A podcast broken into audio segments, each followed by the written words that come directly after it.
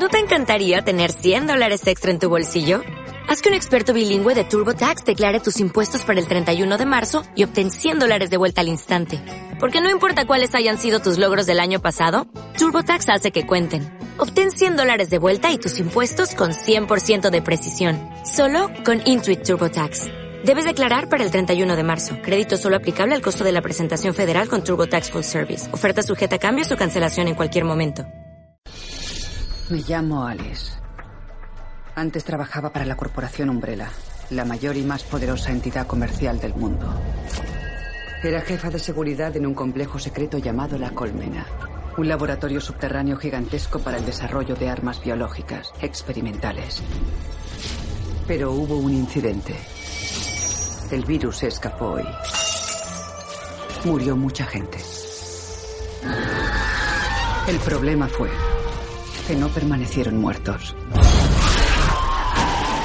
La computadora que controlaba la colmena era una inteligencia artificial de última generación, la Reina Roja.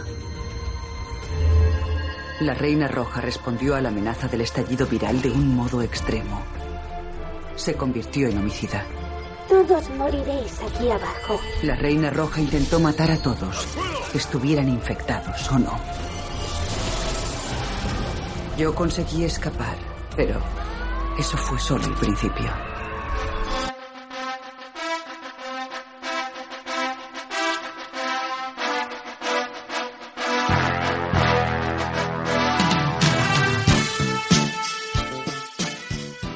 Arranca un nuevo podcast de La Guarida de Kovac y hoy lo hacemos con una entrevista. Vamos a entrevistar al escritor Carlos Sisi, escritor de libros como La saga de los caminantes, Edén interrumpido, La hora del mar, Panteón y su última novela es Alma.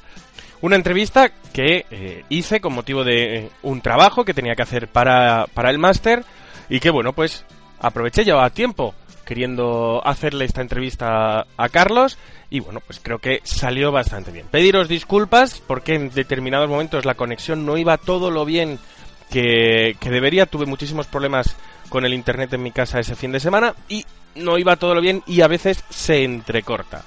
Pero aún así, Carlos estuvo encantador.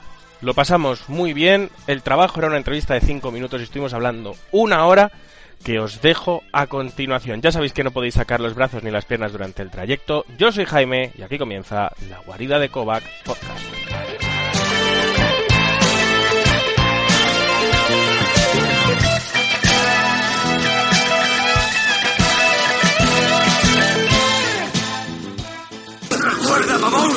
¡No los brazos ni las piernas del vehículo en ningún momento!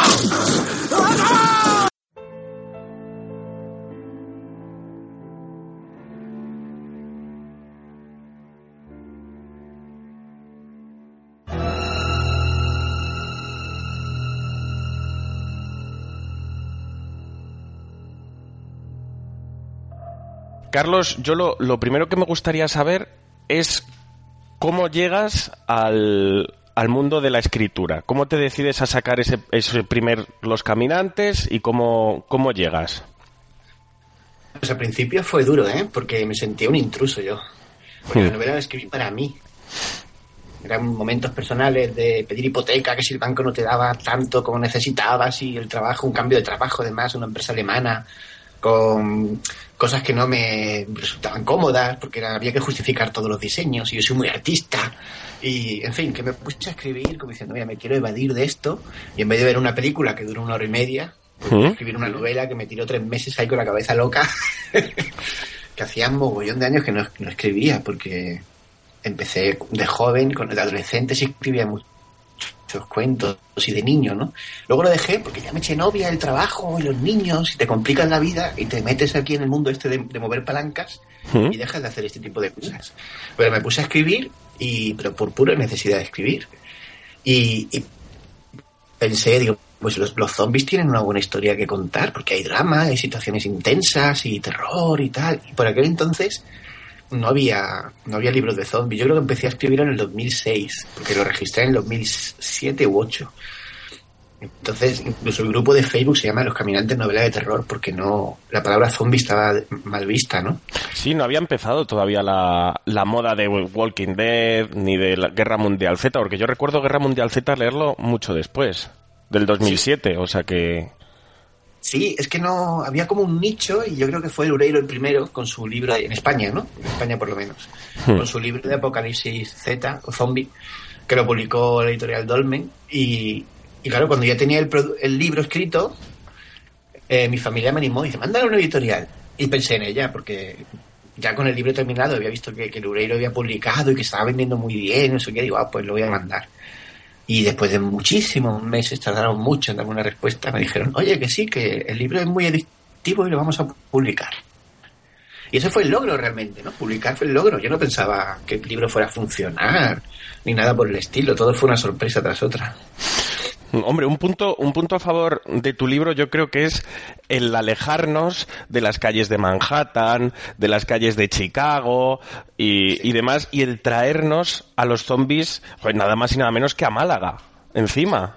Que yo, yo además es un, es un sitio que me gusta muchísimo y un sitio al que hace muchísimo que no voy a Málaga porque yo, bueno, vivo en Guadalajara, entonces me pilla un poquito lejos para bajarme solo un fin de semana, pero, pero claro, cuando hablabas de eso era como, jolín, es que tengo que ir, tengo que ir a Málaga y, y, y, y pasar por donde está pasando esta gente. O sea, tengo que ir a Carranque la próxima vez que vaya, eso es, eso es innegable. Y, y ver todo aquello para darle una... Porque claro, yo en mi cabeza me lo imagino de una manera, pero sí que me gustaría verlo como es. Sí, eso es curioso. Hay gente que incluso ha pasado su luna de miel en Málaga porque eran fan de los, de los caminantes y querían recorrer los sitios, ¿no? Y gente que, que ha venido a hacer fotos o han hecho lo que se llama el tour caminantes, que es pues, los, los sitios de la novela, y se van de Málaga muy contentos porque han visto los sitios de la novela, y eso es una pasada, ¿no? Jolín, hombre. Dicen Málaga porque, bueno, pues soy de aquí y, y había muchas historias, muchas películas ya, todas en, en Estados Unidos. Y además, yo que sé de Estados Unidos, yo no sé nada, no he ido nunca a Estados Unidos. ¿Cómo iba a escribir de Estados Unidos? Claro. Pues escribí de Málaga con las, con las cosas que vi aquí, las pequeñas. Hay, hay muy pocos chistes en los caminantes, pero algunos sí hay, con algunas referencias así graciosillas. Hmm. Yo es eso, yo creo que es de los, de los mayores aciertos, aparte de la, de la forma que tienes de escribir, que yo creo que es muy cinematográfica, en el sentido de que hay en algunos, por lo menos para mí, ¿eh? hay en algunos libros que lees y dices, sí, vale, me está atrapando la historia y demás, pero hay otros que es que lo estás viendo. O sea, está, no solo ves la escena, sino que ves incluso el plano o, la, o la, la, secuencia de planos que se usaría o que más o menos aquí este se giraría así y entonces tal. O sea, yo creo que eso también es un acierto de cara a que, bajo mi punto de vista, da una lectura muy ágil, hace que te lo imagines todo muchísimo y hace que quieras seguir leyéndolo para ver cómo llegas a ese final y a, ese, a esos títulos de crédito. Sí, por eso decía que era un intruso, porque en realidad no era, no quería escribir un libro porque me guste mucho escribir, era el medio, el medio hmm. que tenía a mi alcance era un ordenador con un procesador de, textos. Si hubiera tenido un equipo de 200 personas y pasta y un director de arte y otro que hace efectos especiales, pues habría hecho una película. Y si hubiera sabido programar y hubiera tenido un artista, habría hecho un videojuego. Pero es muy fácil, tienes un procesador de textos y vuelcas ahí tu historia y te puedes inventar lo que sea, ¿no? Que luego, posteriormente, productores de cine me han dicho, claro, nos gustan mucho tus argumentos, pero no son irrealizables en España. Por favor, deja ya de poner barcos que explotan en el aire. Hazlo más low cost, no puedes pensar una historia low cost. Digo, pero es que yo cuando escribo no, no tengo la, la, bueno, la malicia o la inteligencia para, para hacer una historia que sea llevada al cine, porque me tengo la capacidad para hacer lo que quiera y lo hago. O sea que sí que se han llegado a poner en contacto contigo para, para hacer para adaptarlo al cine. Sí. Incluso ya en las últimas novelas ya la, hay unas personas, por visto se llaman scouts, yo eso lo aprendí hace muy poquito, ¿Mm? que cuando sale una novela enseguida lo leen para ver si, si, son llevables al cine, ¿no? Y por ejemplo Alma pues enseguida dijo, no, esto, esto se me sale, es que eso se me, esto tiene que ser una inversión aquí tan grande que no, que no, no puede ser, ¿no? Entonces me dicen, hazlo, hazlo, más contenido. Pues en vez de poner un helicóptero que explota, pues pon un, no sé, otra cosa, un carrito de supermercado. Que se Pero no puedo, no puedo evitarlo. No, cuando estoy no. escribiéndolo, estoy pensando en la historia y no en lo, en lo, en lo otro. Quizá algún día debería sentarme y, y decir, voy a hacer un, una novela adaptable, ¿no? Que, que, se pueda llevar al cine, que sea más fácil. De todas formas, los derechos de los caminantes se han vendido hace pocos meses, otra vez que ya ocurrió antes en el pasado. Siempre han estado dando vueltas a hacer la película, pero por el momento no se ha hecho todavía realidad. Porque es un proceso muy largo, lleva una serie de pasos y al final siempre falla el dinero, ¿no? Claro, y más ahora que ahora mismo está... Bueno, yo creo que el cine español vive un gran momento ahora mismo. Sí. Bueno, vamos, es lo- a, los, a los números me remito, o sea, películas que están pegando taquillazos y yo creo que esta podría darlo, pero es también lo que tú dices. Luego, para llevar un producto a medias, es que es mejor no llevarlo. O sea, para desvirtuar el- la novela, mira, casi mejor que, que te la ahorres. De hecho, se consiguió financiación en Canadá, pero la condición era rodarlo allí. Y tanto la productora como yo dijimos no, porque eso no, los no es Los Caminantes. Claro. Sería otra historia de zombies. En vez de Juan Aranda se va a acabar llamando el señor Smith, no sé qué, Hmm. y se rodará allí en una nave que tengan. Bueno, Esto es, esto es que arranque, ¿no? Y eso no, ni los fans estarían contentos, ni yo, ni nadie. Tiene que ser en las calles de Málaga, tal como se ha contado.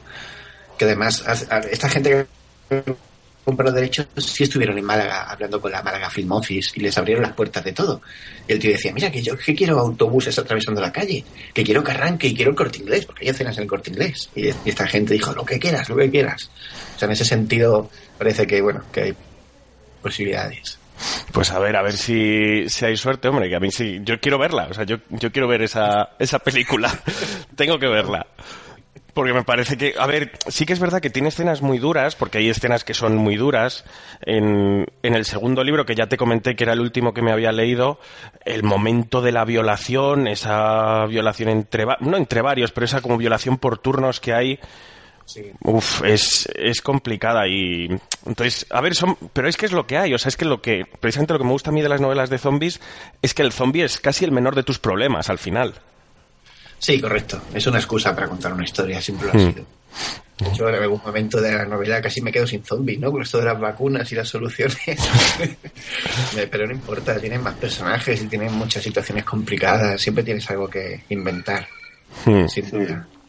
Y luego una cosa de, de, de, esta- de estos, de los caminantes, el personaje, yo creo que clave o el, el personaje insignia es el padre Isidro. ¿Te ins- ¿En qué te has inspirado? O sea, o, o en qué momento dices, va, voy a poner a, a este personaje aquí que va a ser además, pero lo, lo peor, lo peor, porque hay un momento en el que le describes como el cura de, mm, de Poltergeist 2. Sí, la propia novela. Digo para que los lectores se lo, lo visualicen muy bien, pues es una película muy popular, ¿no? Hmm. Ese hombre tan delgado, negro, con esa cara, esos dientes perfectos y los ojos así salidos, me estéticamente me gustaba. Y luego, pues no sé, yo creo que las influencias pueden haber sido mu- mucho desde el juez muerte del personaje del juez Dredd, que son uno- un personaje de los cómics de 2000 AD, me, me gustó porque él decía, él mismo decía que todo lo que estaba vivo era un pecado, ¿no? Y lo quería destruir. Y, y la idea surgió cuando estaba ya escribiendo Los Caminantes, llevaba 100, 150 páginas, y me daba cuenta de que se me agotaba, ya en aquel primer libro se me agotaban los zombies. Ya habían escapado de los zombies, habían corrido detrás de ellos, les habían disparado, le habían hecho una serie de cosas. Digo, necesito algo más, no puede ser zombie solamente. Y como los supervivientes, el mayor problema que tenían era moverse por la ciudad libremente, porque estaba todo lleno de zombies y atravesar la calle para llegar a la farmacia o a por agua era muy complicado, el personaje debía ser capaz de moverse con libertad. Y así sumé una cosa tras otra. Necesitaba un loco y qué mejor que, que el delirio religioso este, exaltadísimo, ¿no? Si se me ocurrió poner un cura. Hmm. Y en fin, una cosa tras otra. Fue un poco casual, ¿no? De hecho, los caminantes no pensaba yo que el padre Isidro fuera a tener esa importancia. Fueron los lectores, con el éxito de los caminantes, los que apuntaban tanto el padre Isidro, me ha encantado el padre Isidro, el padre Isidro. Y en el segundo libro ya le dimos en la portada, que tuvo que haber sido el primero, ¿no?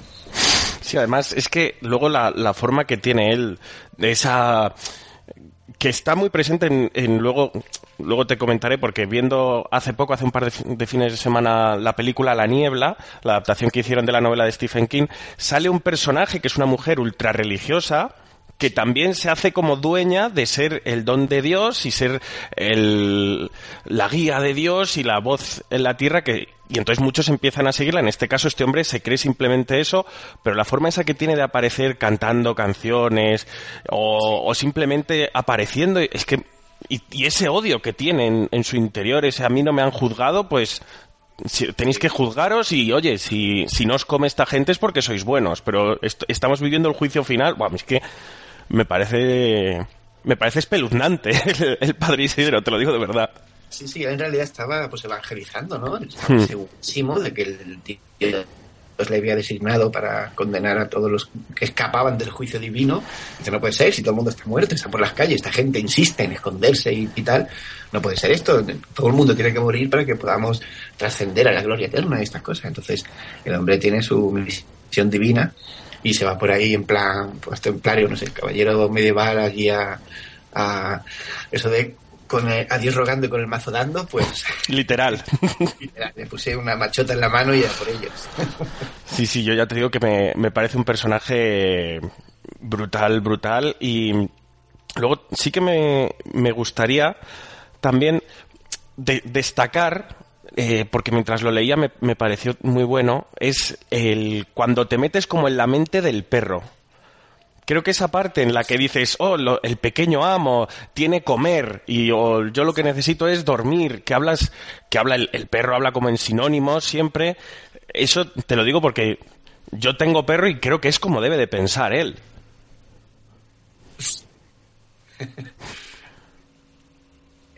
¿Te he perdido ahora? Mm, sí, ha habido un momento que no te, te he dejado de escuchar. Sí, dime. No, no es un invento mío, ¿eh? Eso lo, hizo Stephen King en el libro de Cujo. Hmm. Tal cual. Y me gustó tanto esa forma que tenía de hacer que el perro viviera y no sé qué. Me gustó tanto que lo utilicé. Entonces no es un invento mío, no es que yo supiera representar cómo el perro se movía y tal, sino que tenía un perro y, es que me, pareció tan brillante como lo había resuelto que simplemente lo, lo utilicé tal cual. Entonces no es una un recurso que yo haya hecho ahí chulo, sino que lo supe llevar también, supongo que quedó bien y, ya está. Pero, pero sí, cuando está leyendo Cujo el, las primeras capítulos antes de que se vuelva loco con la rabia y todo eso, cómo se movía el perro y cómo lo ejecutaba me pareció tan, tan bueno. De aquellos primeros libros de Stephen King fueron vitales para el desarrollo de su carrera, ¿no? Hmm. Los mejores, sin duda. Y es una de tus influencias, además, creo, el Stephen King. Stephen King fue el primero que me hizo pensar que yo mismo podría escribir mis propias historias.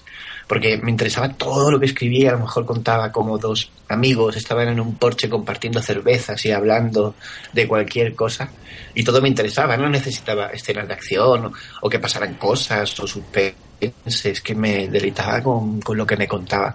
Y cuando se metía con un personaje, contarme su vida, me interesaba también. Entonces eso dije, pues en vez de sus personajes son muy americanos, es obvio porque lo es, y está todo muy ambientado allí, tiene mucho sabor de allí. Y pues yo que había leído todos los libros de Stephen King, y no una sino varias veces, y había absorbido su prosa, pues supongo que eso se me, se me pega bastante.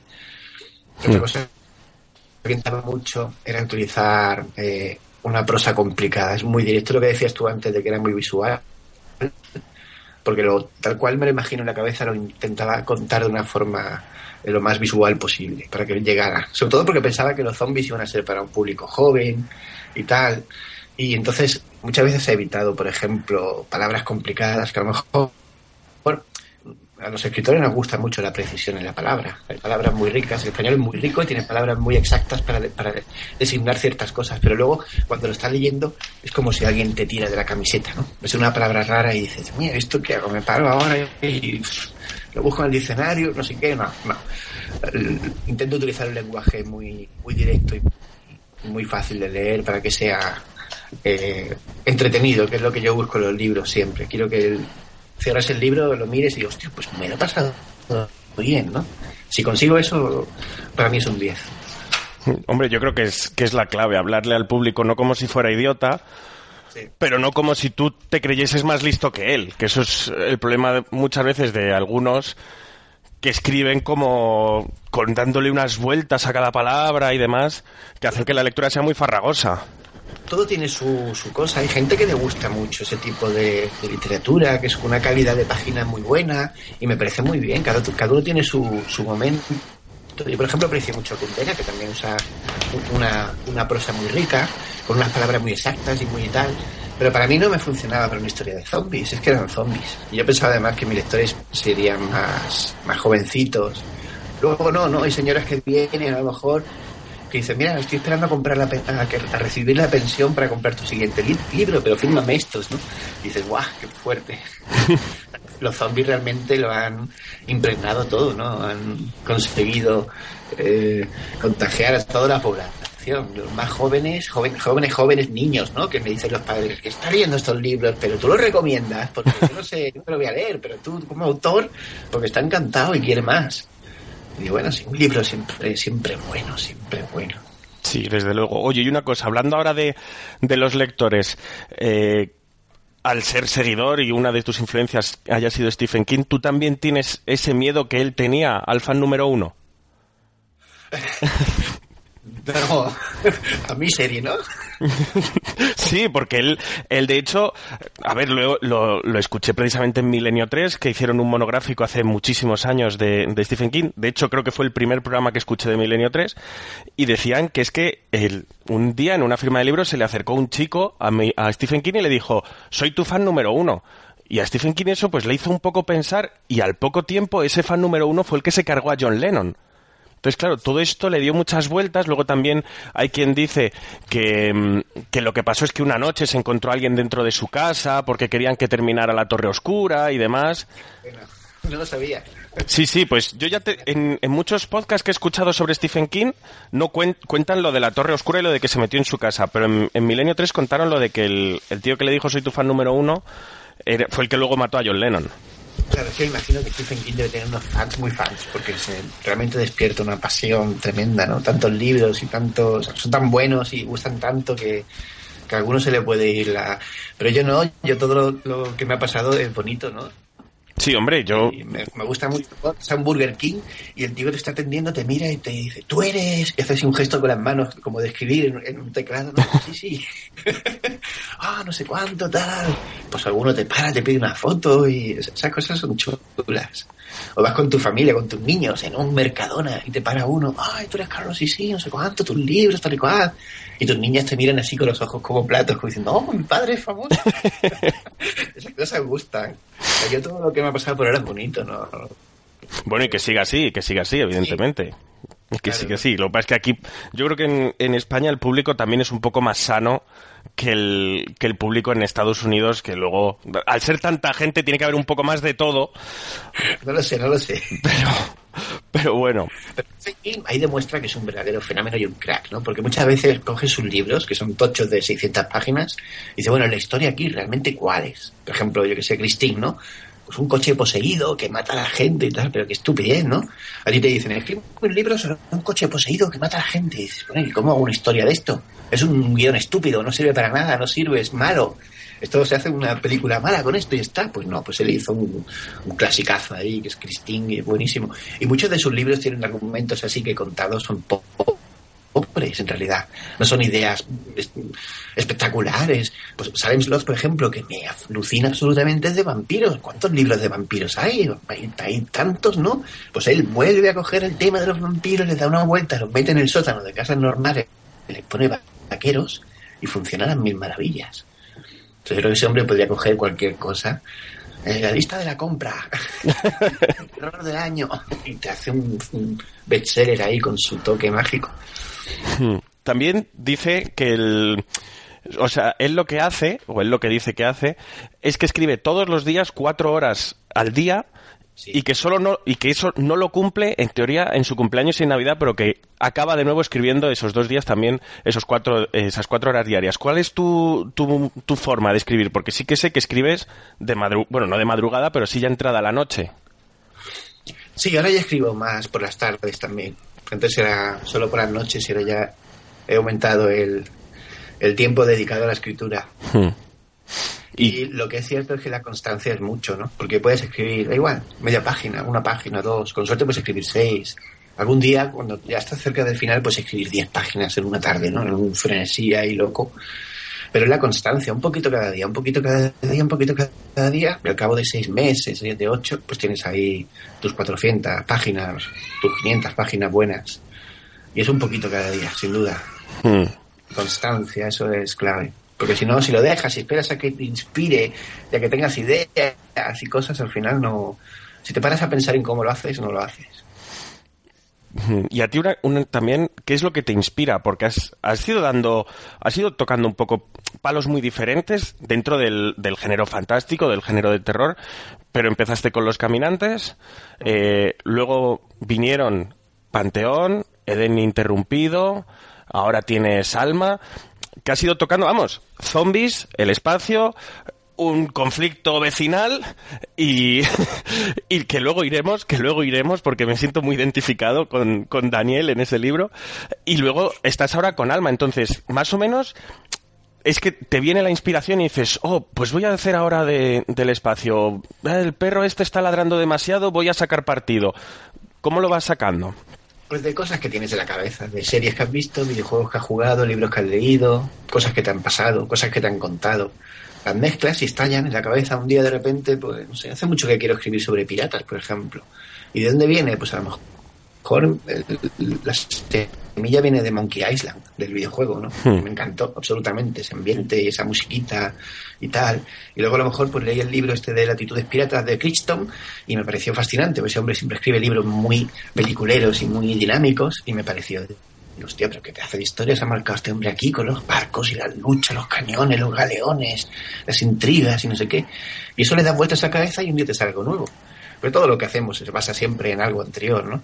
Y ocurre tanto con cine como, bueno, otro día salió George Lucas hablando de las influencias de Star Wars, que me sirvieron a mí para hacer Panteón, por supuesto y vienen de todo tipo de, cosas, de un cómic francés, que era prácticamente que tú ahora lo ves y dices, joder, si es un calco. Bueno, pero Stephen, eh, Stephen King, eh, John Lucas le dio una vuelta suficiente para que resultara novedoso y nuevo. Le añadió pues, los trajes, los diseños de las naves y no sé cuánto, los personajes y tal. Y cogió la fórmula de un cuento de hadas, porque Star Wars es un cuento de hadas. Funciona Como, como, ciencia ficción, ni siquiera, porque está mal Pero me importa un bledo, a mí me flipa, me encanta y es un cuento de hadas maravilloso y mágico. Pues le dio la vuelta suficiente, ¿no? Pero siempre son cosas que tienes en la cabeza, que has visto, que te han aportado y a veces inconsciente. A veces se te ocurre algo muy chulo y, viene alguien y dice, sí, sí, eso es la película no sé qué. Y la ves y, es totalmente la, la, idea que has tenido, ¿no?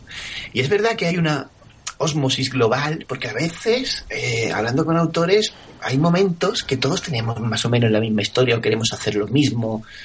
Y son muy curiosos, es un efecto sociológico de mente colmeno muy curioso. Pero existe, ¿eh? Y el alma incluso lo recoge un poquito también. Bueno, eso pasa también en el cine. O sea, hay un momento en el que en el cine solo salen películas de un tipo o incluso muy parecidas. De hecho, hace poco estaba viendo en casa la de Objetivo la Casa Blanca, una de Gerard Butler que atacan la Casa Blanca. Y es que al poco tiempo, yo creo que no hubo ni un mes de diferencia, sacaron otra exactamente igual, pero con Channing Tatum. Y lo, precisamente lo comentaba con mi padre. Decía, pero esta no era de otro tío. Y digo, no, no, es que la sacaron prácticamente al lado. O sea, es que y que eso, yo creo que sí, que esa mente colmena que tú dices, mm, yo no sé si es que hay alguien que está estudiando las tendencias y los guionistas ahí lo cogen, no sé exactamente qué es lo que pasará. Pues pero los estímulos están ahí y todos los percibimos. A lo mejor hmm. no son muy directos, pero una mente adiestrada para contar historias, que al final te acabas adiestrando para contar historias, lo absorbe y le sacas la raíz de eso. Yo creo con Bichos y Ants, hmm. por ejemplo, que me he comprado el. Me he abonado al Netflix este, ¿no? Sí. Estaba viendo la sinopsis de una película de 2014. Y digo, esta es la que vimos ayer, porque la sinopsis era de un escritor que no sé qué, que se toma una droga, le potencia el cerebro. Y hay como cuatro películas muy, muy parecidas. Alguien que se toma el cerebro, no sé qué. La más clara a lo mejor es Lucy, Lucy, ¿no? Que es más reciente. Sí, la de Scarlett Johansson, sí esto de potenciar el cerebro al 100%, lo ponen así la sinopsis como, wow, qué idea más chula, ¿eh? de repente cosas, pues hay tres o cuatro pelis iguales. O sea que sí que yo creo que hay, algo ahí raro que, captamos.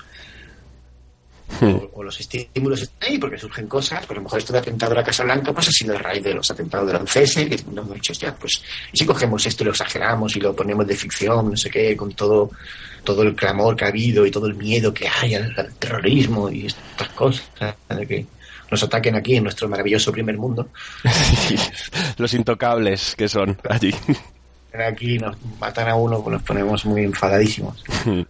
Y, y, hablando de, como decíamos, Mente Colmena, que y relacionándolo ya con Alma, con tu última novela, quiero que nos que, me cuentes un poco cuál ha sido ese proceso. Creo que han sido dos años de, documentación y de trabajo para, para llevarlo a cabo. Sí, al final yo creo que fue hasta más, porque uno me dijo, ¿no? Si yo cuando sacaste Necrópolis y viniste aquí a San Jordi ya me hablabas de que estabas haciendo una obra de fantasmas. Y hostia, que como siempre he estado ahí, de una forma de otra.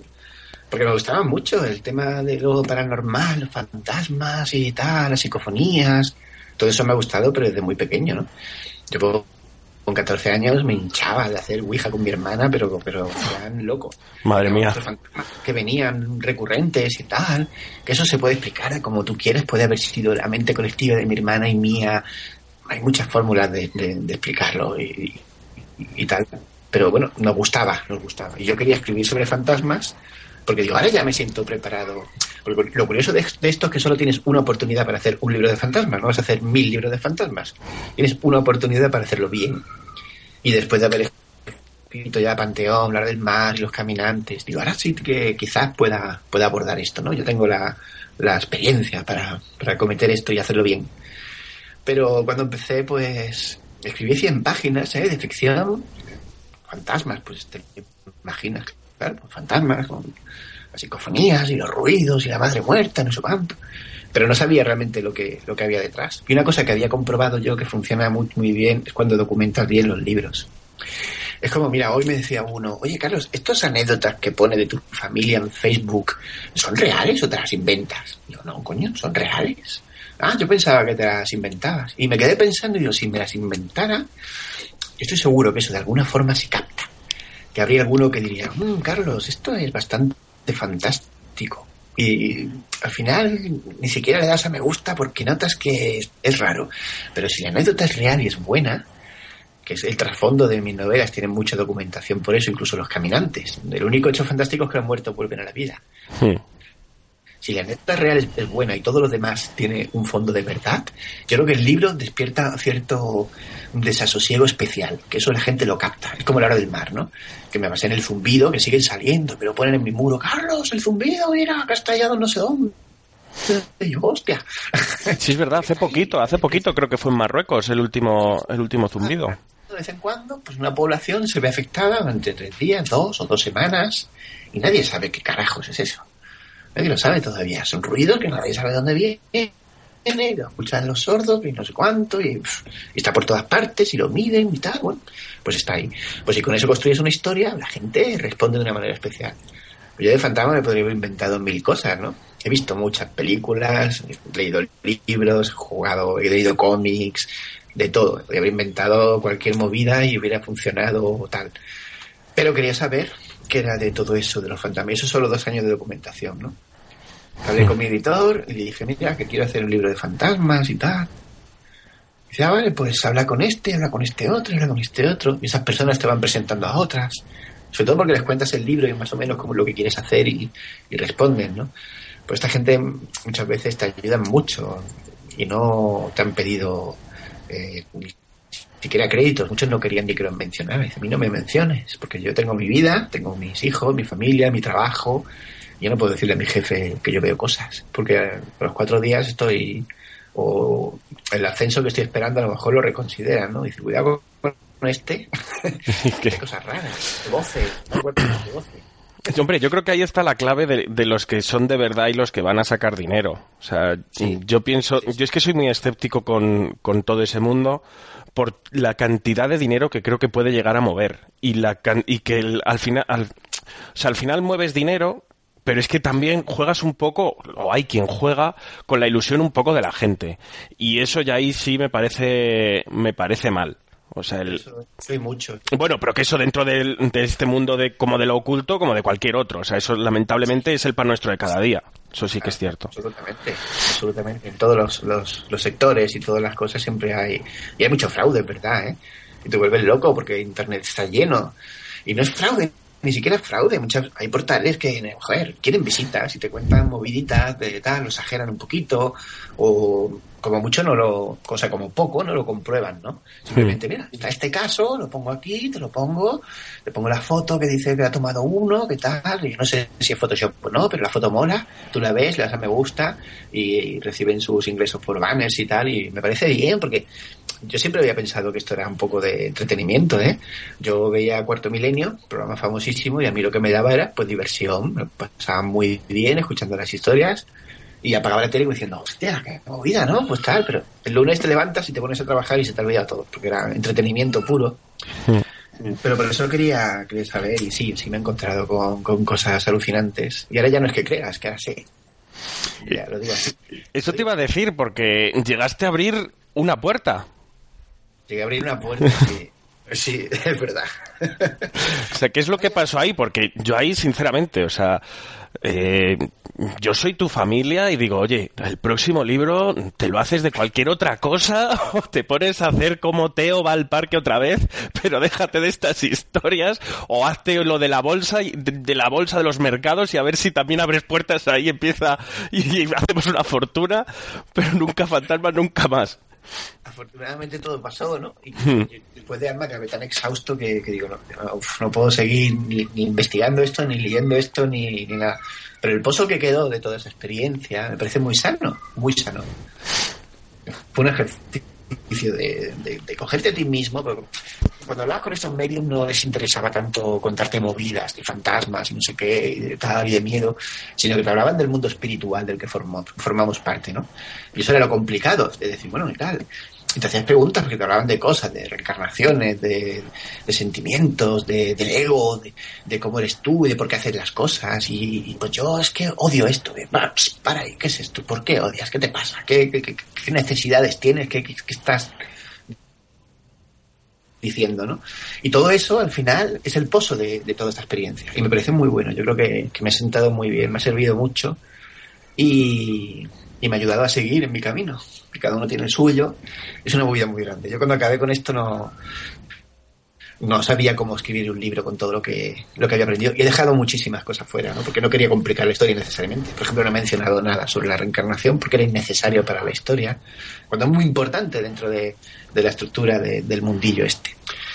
Y me llama la atención porque a veces pues estaba en una radio que también ocurre, que por ejemplo he tenido entrevistas que me han dicho que era de tres minutos, bueno, tres minutos y tal, para tomar unas notas. Pero resulta que la chica que te entrevistaba pues estaba muy metida en estos temas, le gustaba, había leído, había curioseado, había sentido, tenía sus ideas, tenía sus creencias, sus, su, su, sexto sentido, ese tipo de cosas.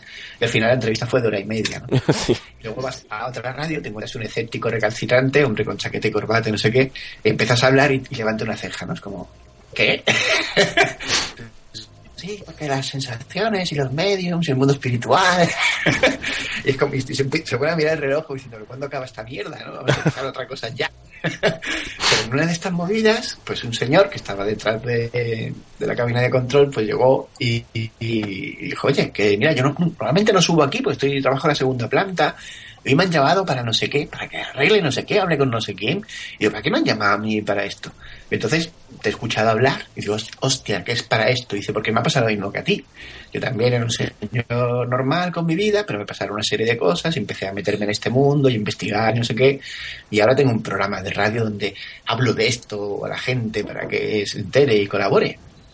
Y me pareció muy curioso, ¿no? Las casualidades. Y de hecho estuve en el programa de él y, y, fue curioso porque a mí me habían contado cosas, pero no tenían nombre, porque sabían que hablaban conmigo, que no tenía eh, todo el, el, trasfondo de estudio y de trabajo que tienen estos investigadores, y no le ponían a lo mejor nombre a las cosas. Esta gente me hablaba, ah, ¿sabes? ¿Has escuchado hablar de los sellos tántricos de no sé cuánto? Y yo, pues no, tengo ni puta idea. Pero luego contándomelo sí eran cosas que me habían contado, para que comprendiera el esquema global. Entonces digo, ah, vale, eso es las, las, las chispitas que me, que me decía este. Entonces sí me gusta porque cuando hablas con uno y con otro y con otro y con otro, sí que hay un patrón general donde todo casa. Y eso me daba mucha confianza. Porque si me hubieran contado, mira, este no sé qué, pero no casa con esto que me ha dicho. Este dice que la reencarnación, no, este no, este no, la reencarnación no, ahora es no sé qué. Y este dice que los muertos son así, y este dice que no son muertos, que son otras cosas, y este dice que son energías. Y entonces es un follón y un cacao galáctico, y seguramente hubiera dejado la investigación porque hubiera dicho, bueno, esto son eh, tonterías y paparruchas, y, y, mejor me invento yo aquí muertos bajo la cama que salen de noche y, y atrapan el alma y te hacen ponerte con los ojos blancos y no. Me hubiera inventado cualquier cosa. Pero como era muy apasionante y todo funcionaba y todo tenía un, un sentido, lo intenté volcar en el libro. ¿Y cómo llegaste a toda esta gente? A través de la editorial, me presentaron a los primeros y luego tenían, era muy curioso porque decía esto de que la información llega cuando tiene que llegar. Pues a veces ponía un post de algo, de cualquier cosa, Y alguien me mandaba un privado. Decía, eh, te veo, ¿no? empezamos a hablar y resulta que te daba la- lo, lo que estabas buscando en ese momento para seguir la historia o, o conducirte a otra persona, te lo aparecía en el momento adecuado, ¿no? Entonces te quedabas un poco así como, hostia, pero si hemos empezado a hablar de, del post que he hecho, que era de, yo qué sé, videojuegos. Hemos empezado a hablar de videojuegos y ya me está diciendo, bueno, o sea, que es experta en líneas ley, que es justo el capítulo que estoy escribiendo. y así, bastante curioso. Bueno, mira, oye, tratabas un tema muy de misterio y poco a poco las casualidades o el, o el destino te lo iban te iban ayudando. Eso es eso es que eso es que algo hay, evidentemente. Sí. Llegó un momento incluso que, que pasaban tantas cosas y ocurrían tantas cosas que ya no me llamaban la atención. Ahora con el tiempo, esto parece que hace mucho, pero en realidad eh, terminé la novela en junio, ¿no? Y aunque luego hubo correcciones y tal, pero bueno, en junio lo entregué. Y, y pensando, digo, hostia, eh, de repente me acuerdo de algo que me pasó, o algo que vi, o algo que me hicieron ver. Digo, hostia, y aquello, qué fuerte fue aquello, ¿no? Y se me había olvidado, se me había olvidado totalmente. Digo, esto me llega a pasar cualquier día de diario antes y hubiera corrido a Facebook a contarlo, ¿no? No sabía lo que me ha pasado. Lo hubiera contado a todo el mundo, pero no. Es que estaba tan metido en, en eso que, que me parecía absolutamente normal y formaba parte de mi día a día. Madre mía, madre mía. Yo es que soy soy demasiado miedoso para esas cosas, entonces lo, lo paso mal, pero vamos, no dudes que lo, lo leeré porque me, me gusta y vamos, ya te digo, he leído varias cosas tuyas, pero también quiero saber si estás ya metido en otro o, has dejado la mente un poco en barbecho para decir, bueno, descanso y, y cuando me vaya viniéndolo me pongo con ello o, o todavía no. Tengo much- mucha, tengo ideas y ganas de hacer otra novela, pero estoy primero con Los Caminantes 5. Porque los fans lo piden, la gente lo pide, los caminantes, los lectores de los caminantes siguen queriendo saber qué pasa con la historia, ¿no? Y estoy escribiendo la quinta parte que se llama Tempus Fugit ¿Mm? y se de que para octubre o así. Y estoy con eso, que además es un descanso muy bueno después de esta novela así y tan, tan intensa, donde, verdad que hasta las conversaciones las mandaba para ver si los personajes hablaban con corrección. Estaba hablando de cosas complicadas como el ego, y yo revisaba las conversaciones del medium, y decían, no, tío, el medium no puede decir estas cosas, ¿no ves que es todo ego que está diciendo yo, yo, yo, yo, yo. Una persona conectada que ha comprendido la realidad de las cosas y no sé cuánto, no puede hablar así. Entonces lo revisaba y lo recalculaba y lo reprogramaba y lo reformulaba. Y entonces después de ese trabajo tan intenso escribir sobre zombies y caminantes con los personajes de 12 de Juan Aranda, pues es muy, es como, es como leer o ver una película muy sesuda de estas que te hacen pensar y no sé qué, y luego te pone Sandman, ¿no? Y te ríes ahí como... Entonces me viene muy bien y me lo estoy pasando muy bien.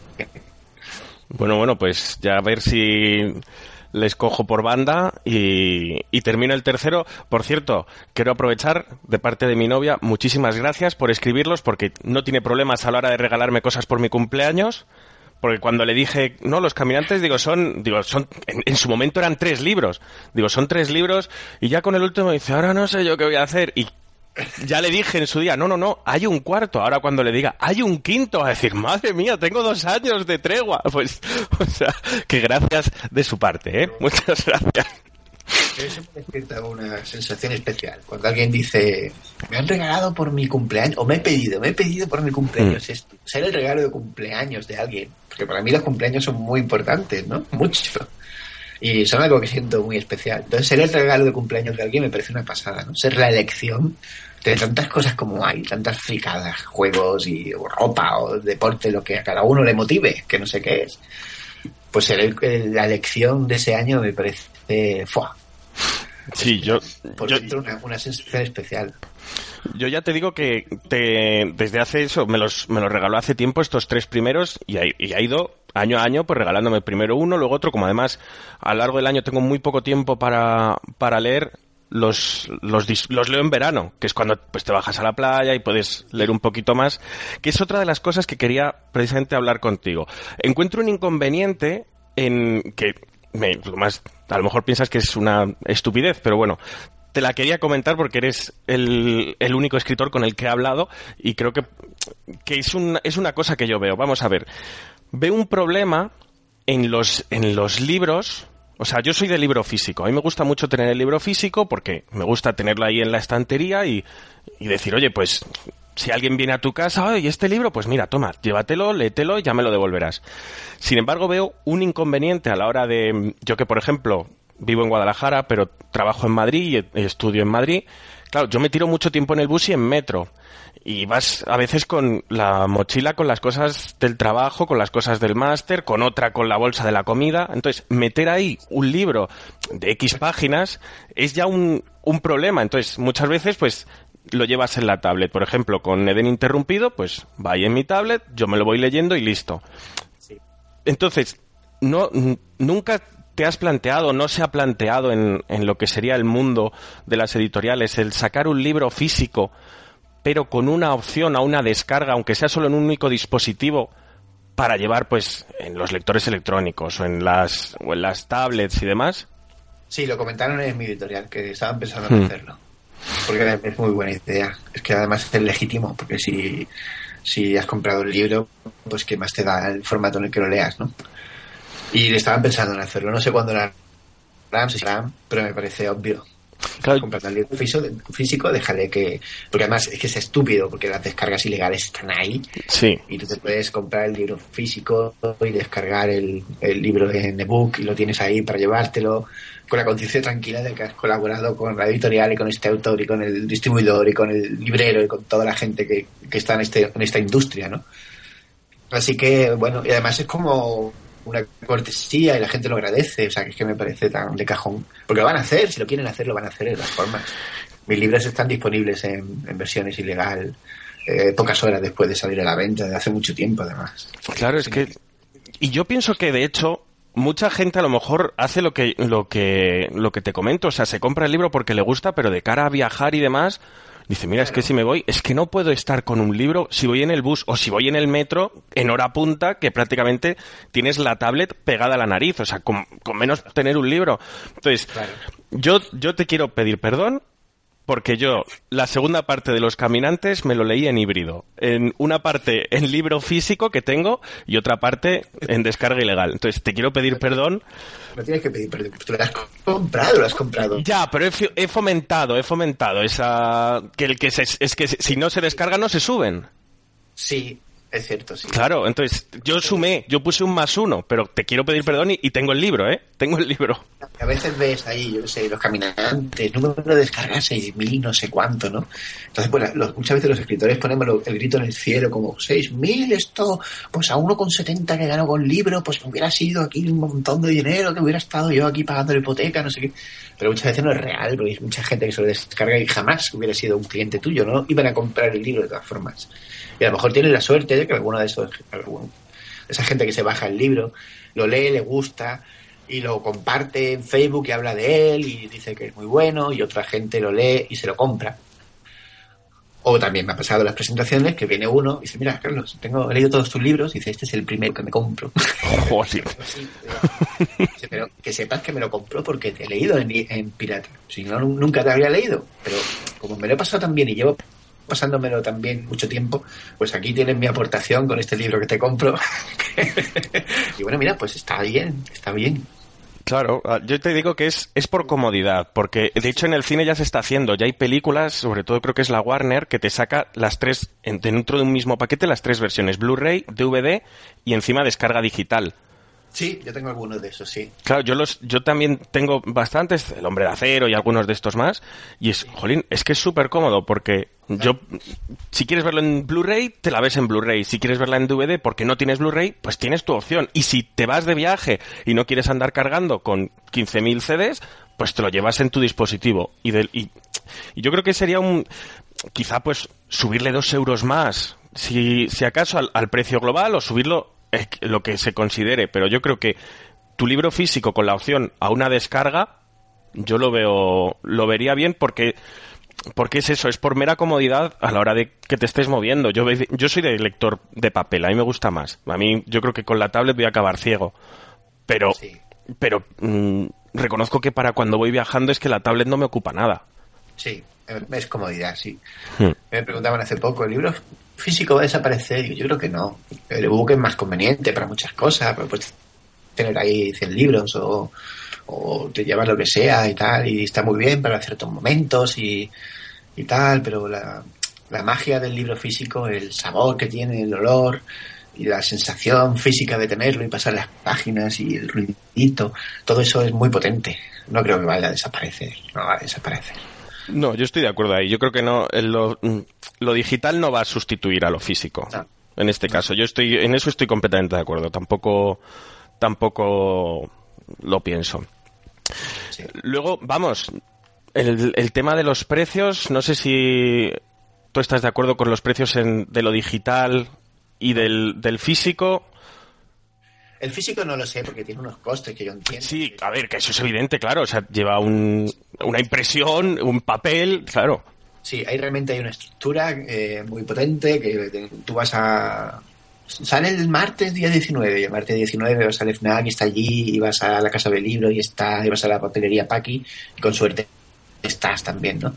Yo entiendo que solo tiene un, un coste y tal y bueno, pues 18 euros pues a lo mejor no me parece demasiado para la cantidad de gente que trabaja en un libro realmente, Sí. ¿no? El corrector de estilo, el portadista, el jefe de ventas que determina, el de marketing que piensa la campaña y tal. Pues yo que sé, conozco la estructura, no me parece un precio elevado. Pero el ebook, el ebook, me pa- para mí un precio digno para un ebook sería un euro, a lo mejor, ¿no? Un euro, porque es que tienes la opción de que te compre mucha gente, entonces ponlo barato, ya que no tienes estructura de costes ahí. Y ponlo lo más barato posible, ponlo a 3, 2 euros 50, 3. Yo tengo algunos relatos puestos ahí a un euro, de 90 páginas. Y tampoco es que funcionen muy bien. La gente no es que, ah, un euro, pues lo compro corriendo. No, no lo hacen. Se lo siguen descargando en ilegal.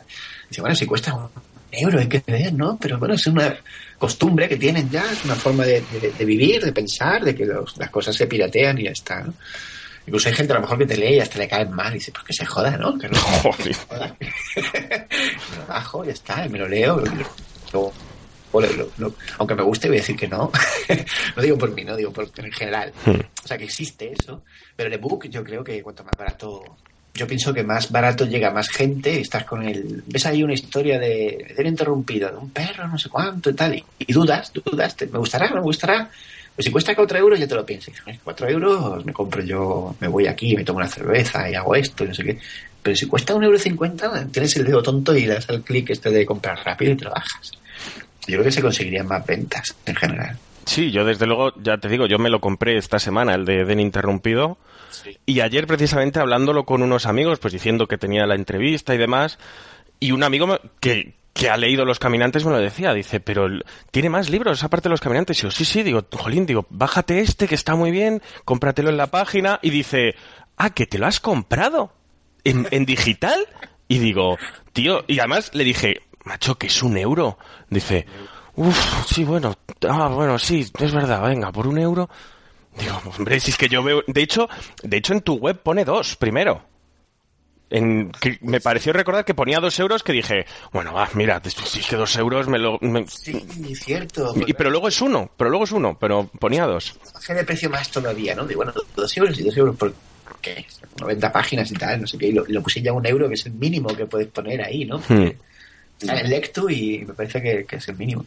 Pero uf, es curioso eso, ¿eh? Que aquí nos sorprende y tal. Es muy distinto del mercado americano que he estado en portales de, de jugadores, ¿vale? Pero es el mismo sector, más o menos. Libros, videojuegos, películas, música. Es todo más o menos lo mismo. Se trata de gente comprando cosas o no. Y, y había gente que a lo mejor con el, con el Steam decía, a mí me gusta mucho Valve, por ejemplo, ¿no? Valve con Portal, me encanta. Entonces, el Portal 2 he comprado tres copias, una para mí y dos para regalar, porque quiero apoyar a Valve con mi pasta, porque quiero que hagan más juegos. Hmm. Quiero que hagan más juegos, aquí tienen mi dinero hasta donde yo puedo, que son tres copias del juego. Tú imagínate eso en España, ¿no? En España, oh, los, los posts ahí, ¿dónde me lo bajo gratis? Y, y vaya mierda, no sé qué, pues yo lo quiero ilegal. Y a veces tienes que montar unas movidas para bajarte lo ilegal, que digo, no, y te sale a cuenta montar todo esto, que si el ISO, que lo montas, que no sé qué, que metes el crack y te metes en no sé qué página, te meten un virus, le borras el virus, no sé cuánto, miras en 100 sitios web para conseguir el dichoso código de bloqueo de no sé cuánto y al final juegas. Y madre de Dios, qué necesidad. Sí, Eh, existe esa mentalidad de, de, de si no apoyo a esta empresa con mi dinero, Valve no va a seguir haciendo más juegos. O no serán tan buenos porque no va a poder contratar a este que lo piensa muy bien, y este que hace estos gráficos tan chulos, y este que compone esta música. Va a decir, señores, las ventas han sido horror- horrorosas. Sí, el juego está por todas partes, todo el mundo es fan. Tenemos muchísimos fans, pero no tenemos dinero, nadie lo ha comprado, todo el mundo lo ha pirateado. Entonces vamos a hacer Portal 3, que va a tener dos habitaciones y el cubo de compañía en mitad de la habitación con, y ya está, porque no tenemos más dinero para hacer más. Entonces, Esa forma de pensar aquí, yo por eso siempre he insistido mucho al editor, me decían, ¿qué hacemos con la piratería? Y digo, pues vete a los colegios, empieza a hablarle a los niños de lo que pasa cuando la piratería llega a unos niveles demasiado altos. Porque ahora mismo está como en un equilibrio ahí, como que bueno, tiene su lado bueno, tiene su lado malo, podría ganar más dinero, sí, seguramente podría ganar más dinero si todo el mundo pagara por el producto. A lo mejor no, a lo mejor resulta que sin piratería no te va a conocer nadie, nadie te conoce porque nadie accede a estos, bueno, tres o cuatro que te compran el libro y ya está. Y te quedas sin ese boca a boca que hay por ahí pululando en los foros de sí, yo lo he leído, me lo bajé, lo leí, me ha gustado mucho, y otro lo lee y tal. Entonces es complicado. Yo creo que la- el secreto está en la educación. Educación. Es decir, señores, que si no hay un mínimo, yo pues te aseguro que si no consigo un mínimo de ventas, yo no puedo escribir más. Tengo tres hijos. Tengo que llegar a unos mínimos, no puedo ha- hacerlo por amor al arte. Tengo que vender unos mínimos satisfactorios. Si no, no, no.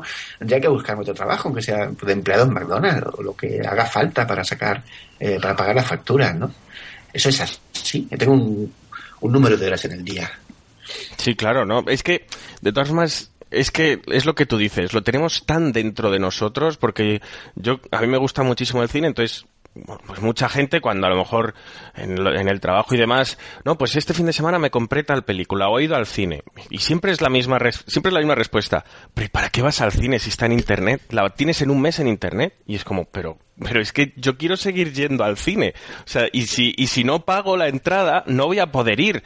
Que es verdad que hay muchas veces que el cine está a precios abusivos. Pero Sí. es lo que hay que. es- eso, bueno, eso es otra guerra. Pero Tienes a buscar un Ferrari y no, no lo robas. también, claro, también es verdad. También es verdad. De Marbella, que he estado viendo algunas y son me- mega alucinantes. Pues ya me gustaría vivir ahí, pero que no puedo pagarlo. O sea, Claro. realmente es un problema. Hmm. Es una pena, pero bueno, es lo que tú dices. A ver si es verdad que nos, nos ponemos y llevamos ese tipo de cosas ya desde pequeñitos, lo vamos implementando, porque si no, si no mal va a ir la cosa. Y luego nos quejaremos. Creo que sí, que la gente tiene que... muchas veces se crían ya en la costumbre del pirateo por el pirateo. Y cuando salió de ser en España, que estaba la tarifa plana, ¿no? Pues el- el- lo normal, había gente que se sorprendía si no estabas usando la DSL todo el rato para machacar películas. Y había gente que estaba en las tarrinas esta, que ya no sé, ya no se oye hablar de las tarrinas, pero antes estaban las tarrinas de, de DVDs llenas de, de películas. Es verdad, DVDs, ¿no? es verdad. Ahora son los, los, las memorias externas, los discos duros externos. Sí, claro, tengo 500 pelis ahí porque tengo que amortizar el ADSL y no puede, ni ADSL no puede estar sin descargar cosas. Tengo que, tengo ya, pues, me- estoy por la categoría de terror y tengo ya 200 películas de terror que no voy a ver, pero las tengo porque puedo, porque puedo. Ya, sí, es que es, esa es la pena, esa es la pena. Pero bueno, ya para ir, para ir terminando, eh, tengo que hacerte una pregunta. Como has dicho que eres un seguidor de los cómics, estamos en marzo. Es- Este mes se estrena ya a finales de mes, se estrena Batman contra Superman. Es una, es una discusión que estoy teniendo con la gente. Quiero saber un poco la- las, las ideas. ¿Cómo ves a Ben Affleck en Batman? Guay. Guay, ¿no? Vale, por fin, por fin alguien. Está Ben Affleck, ¿vale? Me gusta. Es verdad que hizo cosas muy truño, pues Daredevil, por ejemplo, era un fiasco total. Hmm. Pero me gustó cuando vi el tráiler y vi a Batman por fin moverse como Batman, porque Batman en las películas jamás se ha movido como Batman en los cómics, con esos trajes de plástico horribles que le ponen, que parece un tío que no se puede mover, que tiene una escayola espantosa. Nunca me han gustado las películas de Batman y no me gustan las películas de Batman. Tengo peleas con amigos, pero ¿no te gusta el caballero oscuro, tío? Pues no, me gusta, lo siento, me parece una patocha. Ese tío con ese traje que no se puede mover, ese no es mi Batman de los cómics. Era un tío atleta con su malla, no sé cuánto. El Ben Affleck que he visto ahí me ha encantado. Y me gusta su expresión, y me gusta su, su porte que da y tal. Me parece muy guay. Y Ben Affleck me gusta mucho. Ha hecho unas películas. Ciudad de Ladrones, por ejemplo, es maravillosa. Y esa la tengo que ver, esa la, la tengo pendiente. Yo creo que es que Ben Affleck? Ah, sí, no, yo te decía que no la he visto, no la he visto esa, la de Ciudad de, de Ladrones. No, no, no, perdona, sí, sí, sí, sí la he visto, sí la he visto. Sí, la vi hace tiempo, la vi de- al poco de que la sacaran en DVD, sí que es verdad que la he visto. Yo creo que Ben Affleck lo que ha hecho ha sido dejar de forrar carpetas de niñas y convertirse en un actor. Bueno, que Ben Affleck mola mucho. Qué ganas de ver la película esta. Sí, yo estoy, yo estoy deseando también.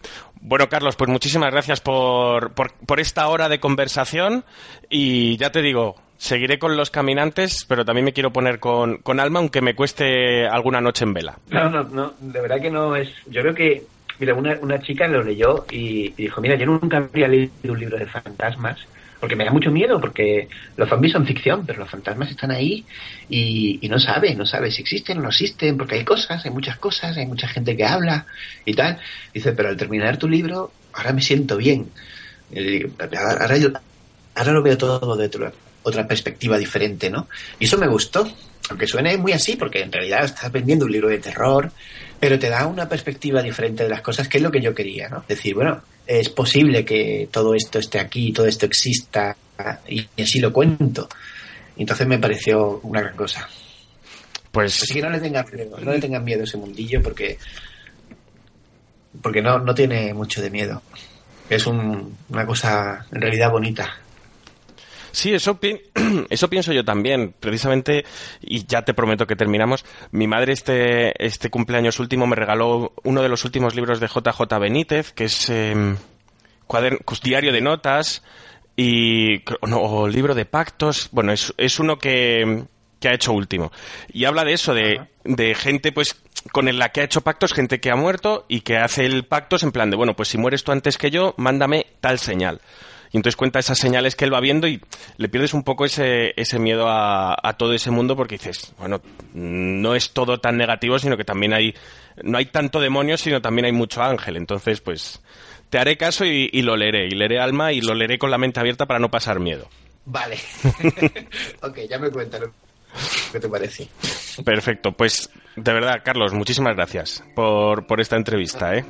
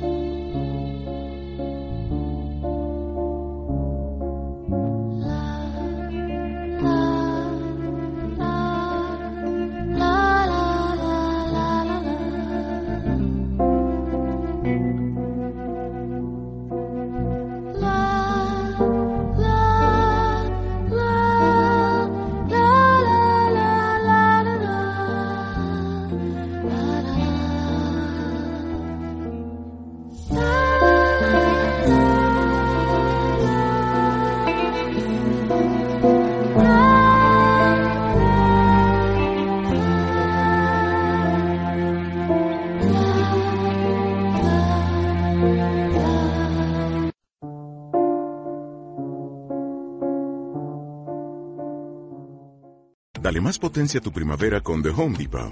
Obtén una potencia similar a la de la gasolina para podar, recortar y soplar con el sistema OnePlus de 18 voltios de Ryobi desde solo 89 dólares. Potencia para podar un tercio de un acre con una carga.